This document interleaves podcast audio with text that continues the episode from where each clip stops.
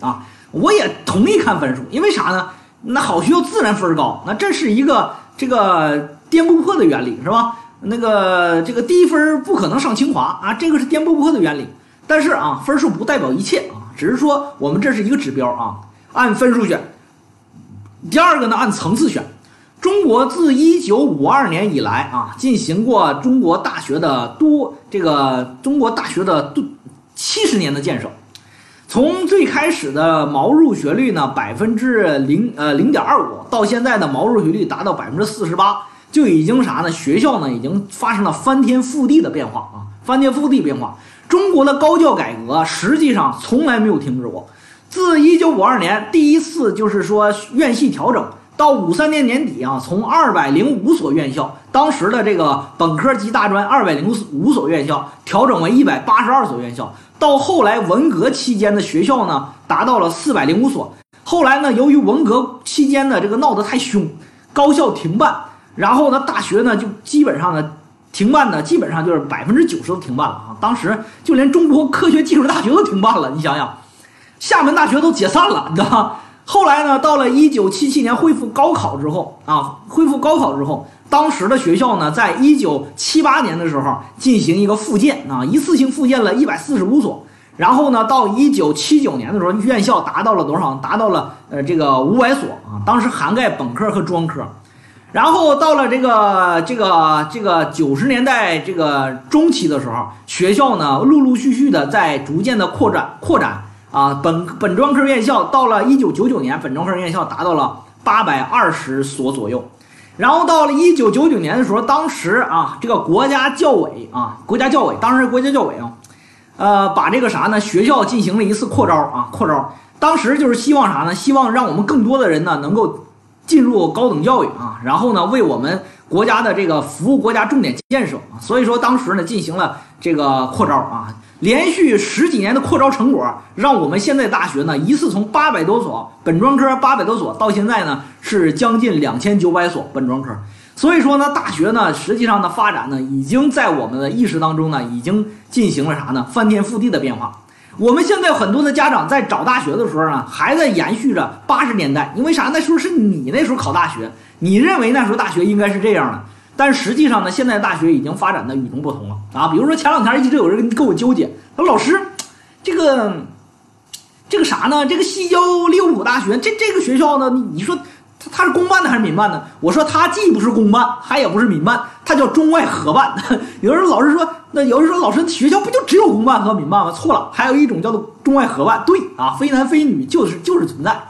所以说呢，这个这种办学呢，属于小班制和这种围绕着未来升学的这种办学制啊。然后呢，采用的是这种这种国际化的视野培养的这种啊向外推荐的学生，未来呢瞄准着国际化留学去的啊。所以说，这也算一种比较符合我们一部分家长对孩子期许的这种办学方式啊。所以说，这种中外合作办学，在我们很大一定程度上，有的时候说，那这种可取不可取？我认为符合就可以，适合你自己的选择就可取。啊，学校呢，它有它自己的办学特点。你比如说，他在未来读研的时候，他在申请世界名校一百所的时候，和这个美国常春藤的时候，他这个申请通过率啊，比我们说的武汉大学和南京大学的学生还要高。所以说，这个就是啥？就这就是很多九八五难以比拟的，能不能理解？所以说，层次这个东西呢，你要多方面了解啊，多方面了解，好吧？上次我给大家讲过，讲过大学的十三个层次啊，如果没有听的。上次的直播再翻出来去听听啊，层次讲完之后就给你划定了啥呢？保研率啊，以及哪一个层次有保研率，保研率多少？费老师已经给你详细的讲解了，那个成体系了。上次已经讲过了，没听过的把上次的翻过来，或者是现在没听过的，就在直播间里边找这个学友高考志愿周老师去要啊，让他呢给你发链接，把上次的听一听啊。然后接下来一个层次就是接下来一个选校的一个标准就是专业啊，专业这个东西呢，在我们选学校的时候呢，其实还是很重要的，很重要的。为啥呢？因为我一直有一个观点，就是高分同学选学校，低分同学选专业，这个没有错。为啥呢？因为我们上学也好，这个考研也好，最终的目的都是为了就业，对吧？都是为了就业。那既然为了就业，那么这个专业的这个方向就决定你未来就业的啥呢？就业的职业选择的一个通道啊。所以说，专业在某种意义来说呢，还是非常重要的，非常重要。特别是比如说我们的分数达不到那优质九八五啊，优质九八五的时候，那么这个时候的话，你可能在选的时候呢，专业可能就变得至关重要了啊，至关重要了。有人说老师高分同学选就不选专业吗？也不对啊，高分同学也要选专业啊。为啥呢？因为这个高分同学呢，因为他这个欲望比较高，所以说他希望专业好，学校也好。那高分也得选，但是中低分我觉得呢更重要啊。你比如说，假如说你这个时候呢只有一个一二本线上四十，那你说你这个时候二本线四十，那你这要倒推倒推十年回去，你这时候是上不了二本的，因为这时候呢都是民办民办的一些学校，倒推十年下去的话，很多的民办学校还没有升本呢啊，原来都是啥民办大专，现在还没有升本呢。所以说你那个时候的话，你要想为了就业的话，你你就不不就得选专业吗？是不是？对不对？